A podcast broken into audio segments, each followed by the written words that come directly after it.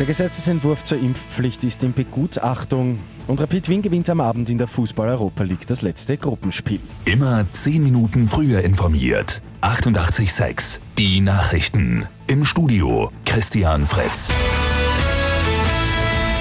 Gestern hat die Bundesregierung die für 1. Februar geplante Corona-Impfpflicht präsentiert. Diese soll ja mit einigen Ausnahmen für alle Menschen mit Wohnsitz in Österreich und ab 14 Jahren gelten.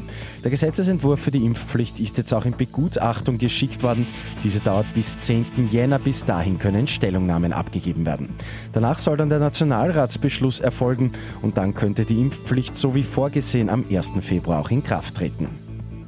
Der Nationalrat hat am Abend einen neuen Untersuchungsausschuss eingesetzt. Es geht um angebliche Korruptionsaffären im ÖVP-Umfeld. Rapid Wien hat das letzte Gruppenspiel in der Fußball-Europa League gegen Genk mit 1 zu 0 gewonnen.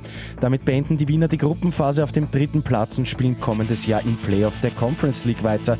Coach Ferdinand Feldhofer fühlt sich richtig gut. Also es, es ist so eine Freude in der Kabine. Ich freue mich einfach so für den Verein für alle Beteiligten. Die Spieler haben sich so verdient mit dem Fight zum Schluss und, und sind auch belohnt worden.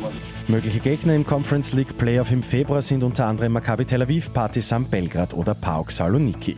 Sturm Graz spielt gegen Monaco 1 zu 1 unentschieden, ist aber zuvor schon ausgeschieden gewesen.